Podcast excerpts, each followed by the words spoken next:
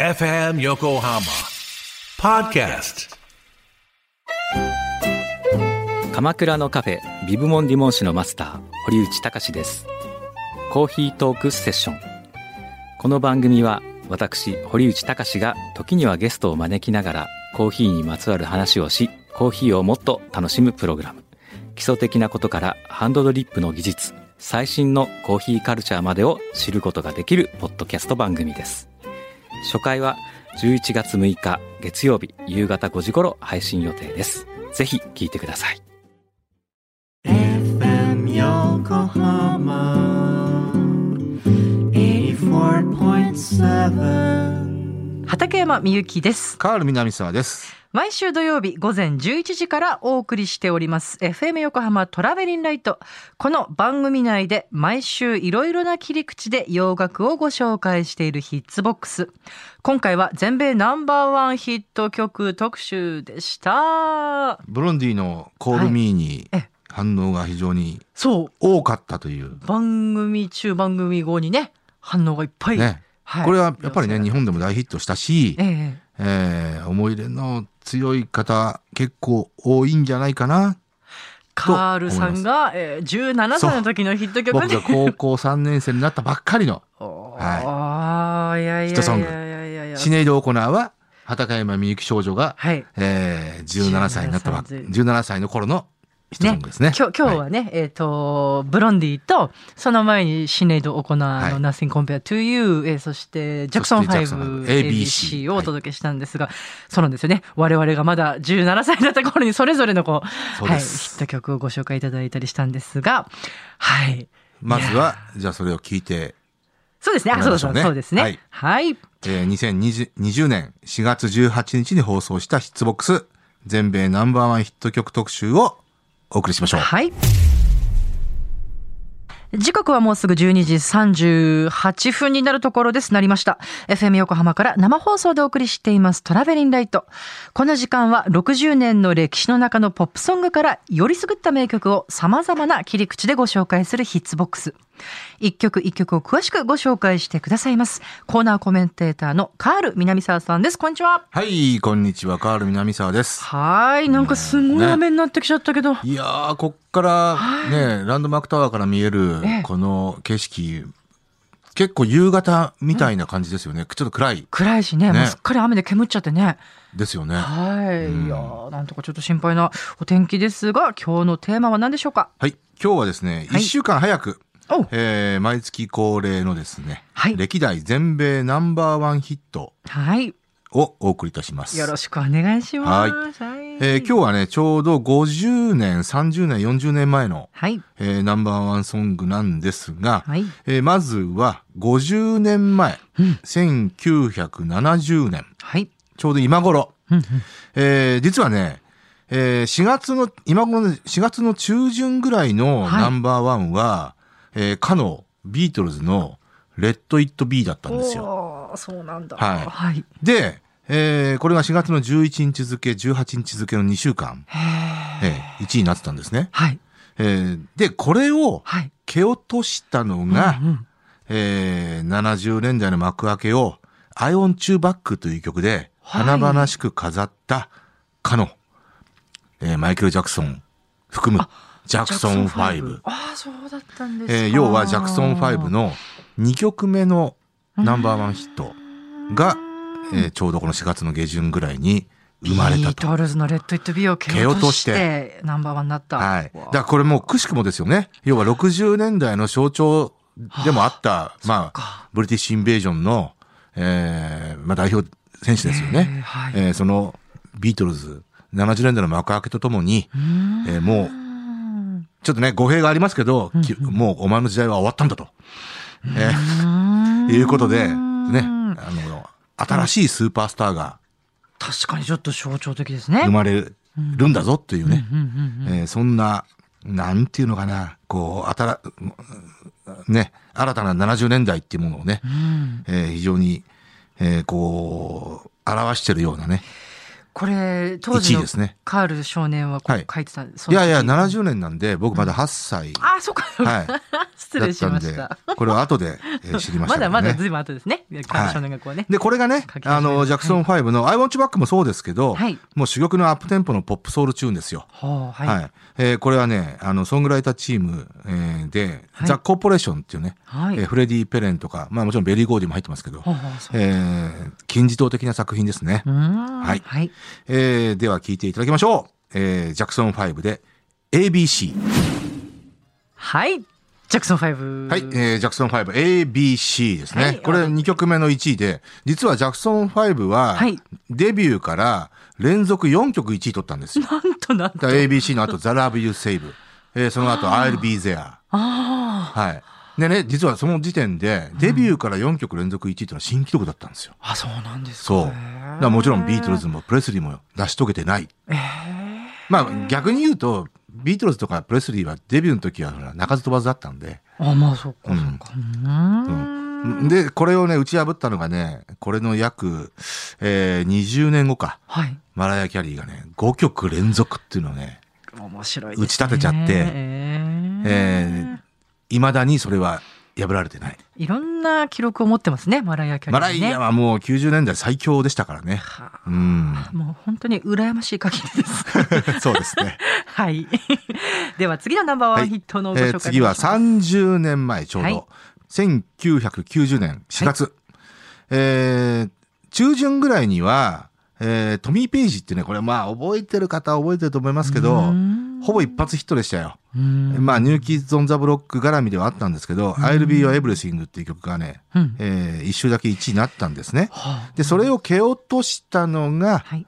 えーこれはもう多分印象に残ってる方も多いと思いますけど、もう忘れがたきはいアイルランドの歌姫。おはい。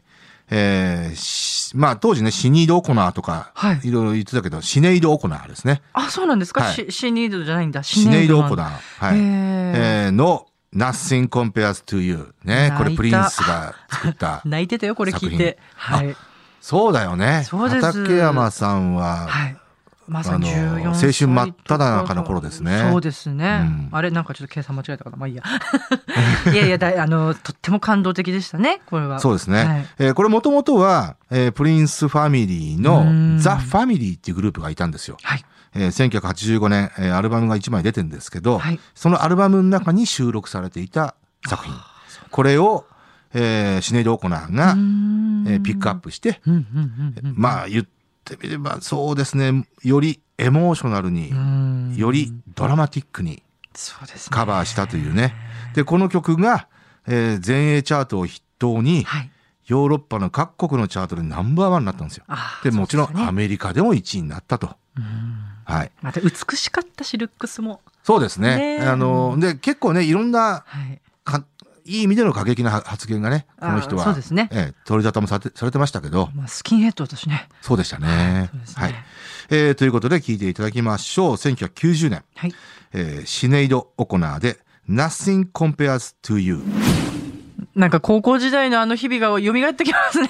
あの、畠山少女は、はいはいえー17歳ぐらいかあなそうそうさっきちょっと計算間違えたなと思って。 そう。高校3年生になったぐらいやーセーラー服着てねそうこれ聞いて感動してましたよ本当に泣いてましたよこれ、まあでもこれはね、そう多感なじね、頃のあー青春時代を過ごす人にとっては、はいもうかなりこう心に響く曲ですよね。忘れられない曲ですね、あとこれプロデューサーがそう、ねあの、この前年にはいブレイクしたソウルトゥーソウル、はいえー、まあ、キーポンムービンとかね、うんうんうんあの、あの辺の、はえーソウルトゥーソウルのネリー・フーパーがね、プロデュースに関わってるんですね。なんとなんとびっくり、うーんいやこのドラムとかいいねとかって言ってたそらうねだからネリー・フーパーの手腕もかなりはああるかと思います。なるほどはい。はいそれでは三曲目のご紹介お願いしますえーちょうど40年前、はい1980年、はい、えーこの年の、えー実はね、この年の最大ヒット、うーんえ6週連続1位っていうね、はいはいはいはい、えーこ れがね、ちょうど4月の今頃だったんですよ。え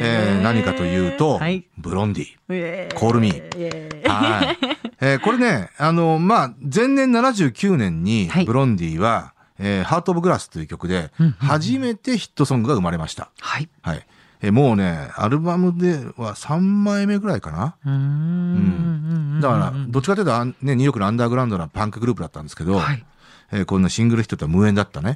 そっか、そういう立ち位置だったんですね。立ち位よ置くわかでっしたたなかった。うんはい。えーなんだけど、ええーマイク・チャップマンというね、はいえープロデューサーが立って、はいえー彼の手腕によって、えーハート・オブ・グラスという曲が1位になりました。そこからもうね、ヒットチャートの常連になっていきました。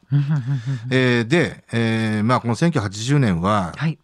えーブロンディにとってはまあピークの年でもあるんですけど、はいえーこれはジョルジオ・モロダというプロデューサーね、ここの時点では、えードナ様を手掛けていたことで有名ですけど、えージョルジオ・モロダが、まあまあ、後にはね、ジョルジオって、えーまあダンスミュージックの父みたいな感じのプロデューサーですからね、ほうほうえーはいあの例えばこの後、アイリン・キャラのフラッシュダンスとか、ああ、そうなんだ。はい。あの辺のプロデュースしてますから。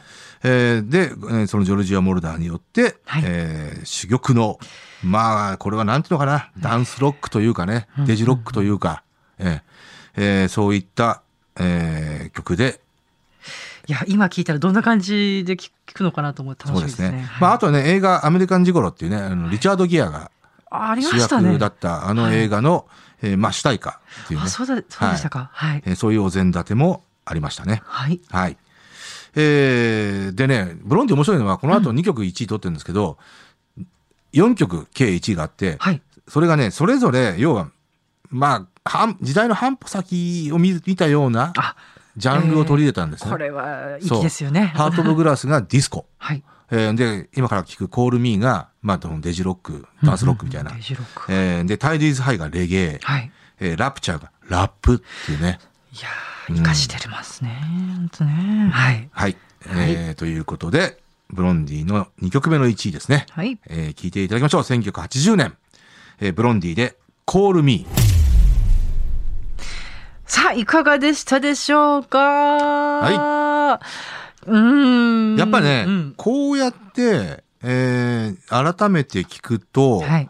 えーナンバーワンソングっていうか、えーやっぱりこう、アメリカでヒットした作品っていうのは、まあ、よくできてるなと思います。ああ、うんそれに尽きますね。はい。うーんあのーあれですよブロンディのお話をなさってる時にね、えーうんこう時代の半歩先を行くそうそうそうそう。のがすごい上手だったっていうふうにおっしゃってて、あのね、これがね、一歩先じゃないんですよ。これねほ、うマイク・チャップマンってね、本当その辺作詞だなと思うんですけど、ええーうん一歩先だとね、多分ね、何かしら革新的な音が、アンダーグラウンドで、こう、ふつふつとしてて、結局、要はだ、た一般大衆には届かないんですよね。えなんかわかる気がします、うんで、それを嗅ぎ取って、えーちょっとこう半歩先のサウンドでっていうね、えーそういう感じかなと。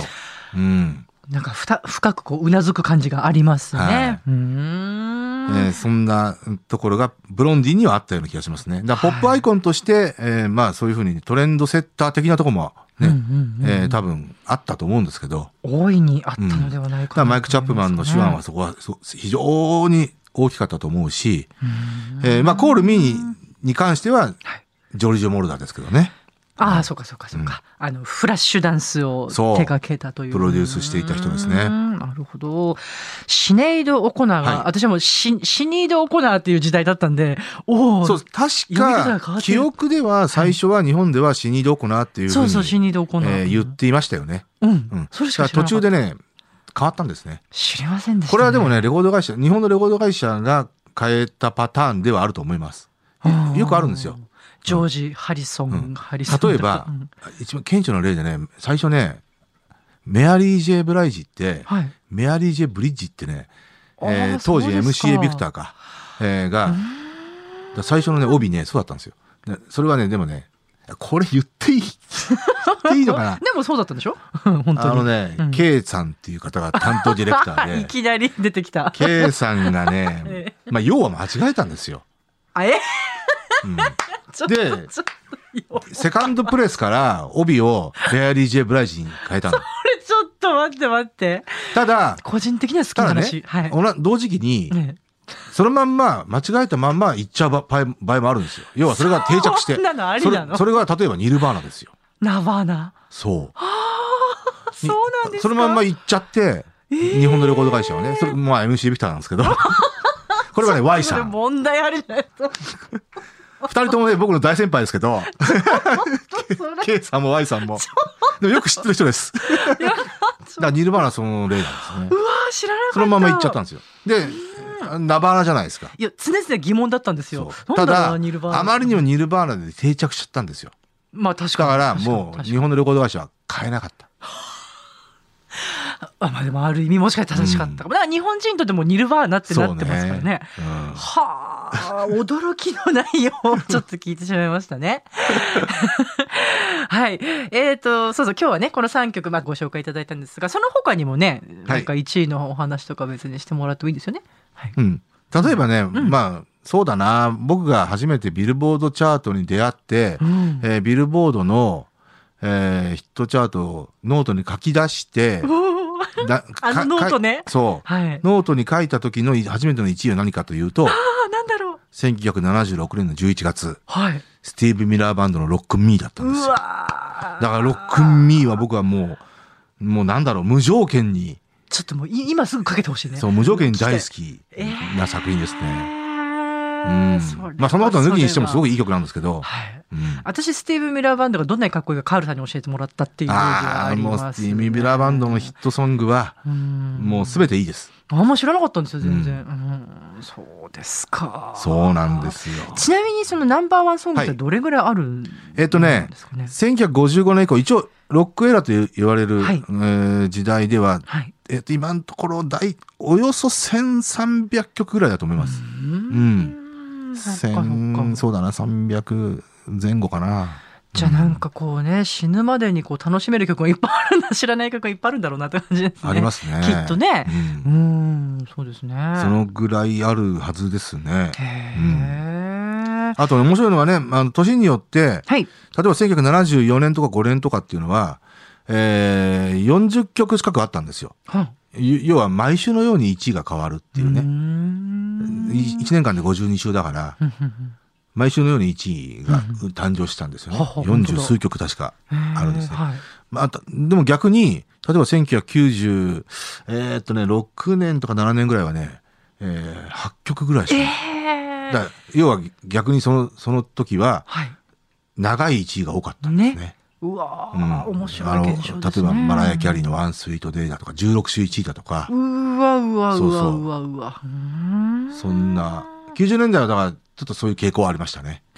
そういうお話もこうなうんなんていう考えたこともないから面白いなと思そっうて、ねえーそんなデータをねいつもねこうみにらめっこしながら、ね、で日本人がナンバーワンになったのは坂本九さんだだけけなんでしたっけですねああそうかそうか、でアジア系広い意味でのアジア系って意味でも、えー今のところですよ、はいシングルチャートで1位取ってんのは坂本九だけですね。